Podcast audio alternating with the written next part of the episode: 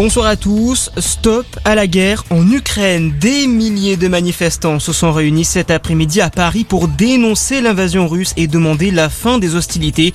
Des rassemblements en soutien du peuple ukrainien ont également eu lieu à Lille, Lyon, Grenoble, Toulouse ou encore à Cannes.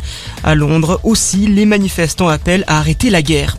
En Ukraine, justement, le conflit continue. L'évacuation de Mariupol est reportée. Le maire de cette ville portuaire du sud de l'Ukraine a annoncé que le départ des civils vers l'Est prévu aujourd'hui via des couloirs humanitaires ne peut pas se faire pour des raisons de sécurité.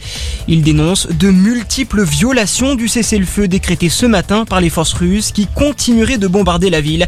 À Kiev, une quinzaine d'explosions ont été entendues ce matin. Les habitants de la capitale se sont réfugiés sous terre dans les couloirs du métro. Toujours dans la capitale ukrainienne, une équipe d'une chaîne de télévision britannique a été attaquée en début de semaine par l'armée russe. L'un d'eux a été blessé par balle. Dans le même temps, Vladimir Poutine réitère ses menaces envers les pays de l'OTAN. Lors de sa prise de parole aujourd'hui, le président russe a mis en garde les pays qui souhaitent une zone d'exclusion aérienne en Ukraine. Vladimir Poutine a également affirmé qu'il ne prévoyait pas de mettre en place la loi martiale en Russie.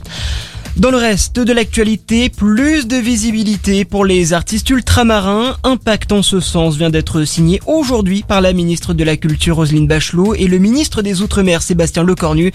Des artistes qui connaissent de nombreuses difficultés et des barrières que ne rencontrent pas les artistes de métropole, a expliqué Roselyne Bachelot. Sébastien Lecornu a par ailleurs annoncé qu'il portait le budget de la culture du ministère des Outre-mer de 1,5 à 2 millions d'euros. Et puis en tennis, l'équipe de France qualifiée pour la phase finale de la Coupe Davis, le duo Pierre Hugerbert et Nicolas Mahut a battu l'Équateur cet après-midi à Pau en 2-7. Voilà pour l'actualité. Très bon début de soirée à tous. À notre écoute.